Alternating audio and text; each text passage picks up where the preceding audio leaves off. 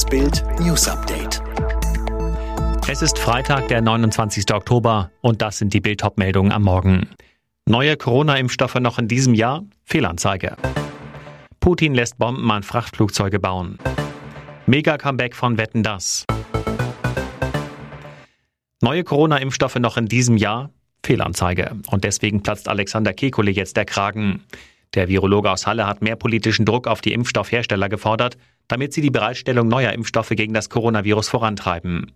Entgegen ihrer ursprünglichen Ankündigungen haben die Hersteller kein Impfstoff-Update auf den Markt gebracht, so Kekule im MDR. Vakzine, die besser gegen die Delta-Variante wirken, stünden bereits in den Regalen, sie müssten aber noch durch die klinische Prüfung. Die Pharmaunternehmen profitierten derweil aber lieber davon, die alten Impfstoffe zu verimpfen. In der Debatte um Auffrischungsimpfungen sprach sich Kekulé dafür aus, diese früher anzubieten. Die Ständige Impfkommission empfiehlt das derzeit erst ab 70. Der Virologe sagt aber, die Wirksamkeit der Impfstoffe lässt in Bezug auf die Delta-Variante insbesondere bei Älteren zu wünschen übrig. Deshalb würden Menschen ab 60 von einer Auffrischungsimpfung profitieren. Bringt dieses Wochenende die Vorentscheidung im CDU-Machtkampf? Am Samstag tagen in der Hauptstadt die Kreisvorsitzenden der CDU, um das Verfahren für die Wahl zum neuen Parteivorsitzenden festzulegen. Vorab ist ein Antrag dazu durchgesickert, in dem Papier mit dem Titel Mission 2025, das Jahr der nächsten Bundestagswahl, sprechen sich über ein Dutzend Kreisvorsitzende für Regionalkonferenzen und einen zeitnahen Parteitag bis Dezember aus, um über einen neuen CDU-Chef zu entscheiden.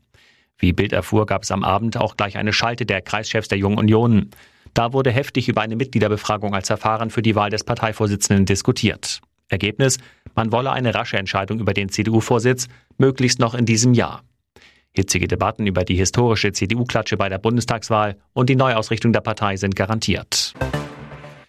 Beunruhigende Bilder aus Westrussland. Wladimir Putins Armee befestigt offenbar kleine Freifallbomben an Frachtflugzeugen seiner Luftwaffe. Das zeigen Bilder, die das russische Verteidigungsministerium veröffentlicht hat. Darauf zu sehen, Techniker, die Abwurfvorrichtungen sowie Übungs- und scharfe Bomben an große Ilyushin-Frachtflugzeuge montieren. Der Abwurf soll in den nächsten Tagen geübt werden, heißt es. Aber warum werden Bomben an Flugzeugen montiert, die dafür eigentlich gar nicht geeignet sind? Eigentlich völlig unverständlich, sagt der Militärblogger Petri Mäkelä zu Bild. Der finnische Armeefachmann hat aber eine besorgnisregende Erklärung. Es würde Sinn ergeben, so Mäkelä, wenn sie einen Überraschungsangriff oder eine Überraschungsfallschirmlandung planen. Eine Theorie, die nicht nur den Finnen Sorge bereitet, denn einige der Übungsgebiete befinden sich weniger als 50 Kilometer entfernt von der Grenze zur EU und NATO, genau neben Estland und Lettland. Wetten, dass das ein Mega-Vergnügen wird? Showtitan Thomas Gottschalk moderiert nach zehn Jahren wieder die legendäre Familiensendung Wetten das im ZDF. Am 6. November feiert er live in Nürnberg den 40. Geburtstag der Sendung. Bild sagt, wer auf der Couch sitzt. Helene Fischer, die Abergründer Björn Ulvaeus und Benny Andersson, TV-Star Heino Ferch und Michelle Hunziker. Die sagte zu Bild, sie möchte vor allem in der Sendung Spaß haben zusammen mit Thomas. Sie würden die Show rocken und keine nostalgische Sendung machen, die nur in alten Erinnerungen schwelgt. Wir tun so, als wären wir nie weg gewesen und machen da weiter, wo wir aufgehört haben, so Hunziker. Nach Bildinfos kommt als Überraschungsgast Frank Elstner und im Gespräch ist auch Schauspielerin Halle Berry. Alles neu bei Facebook. Der Konzern gibt sich einen neuen Namen. Die Dachgesellschaft über Diensten wie Facebook oder Instagram soll künftig Meta heißen. Mit dem neuen Namen will Gründer Mark Zuckerberg den Fokus auf die neue virtuelle Umgebung Metaverse lenken, in der er die Zukunft der digitalen Kommunikation und auch seines eigenen Unternehmens sieht. Zuckerberg schrieb in einer Mitteilung, wir stehen am Anfang des nächsten Kapitels für das Internet und es ist auch das nächste Kapitel für unser Unternehmen. Auch will er damit den Konzern stärker aus dem Schatten seiner ursprünglichen Plattform Facebook führen. Die Umbenennung gilt allerdings nur für den Dachkonzern. Die Social-Media-Plattform Facebook heißt auch weiterhin Facebook. Dortmunds Torwege auf Heimat-Tauchstation. Nach Bildinformationen ist Erling Haaland nach seiner schweren Hüftbeugerverletzung vor einer Woche mit Papa Alf Inge nach Norwegen geflogen.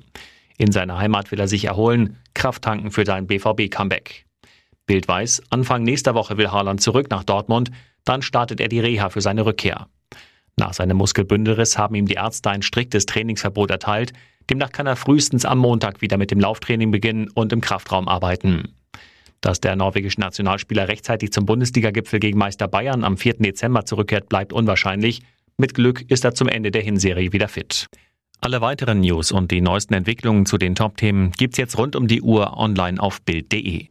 Fitbook hat einen neuen Skill, mit dem du in nur 10 Tagen fit wirst. Ganz einfach zu Hause mit nur 10 Minuten täglich. Sage jetzt Alexa, öffne Fitbook.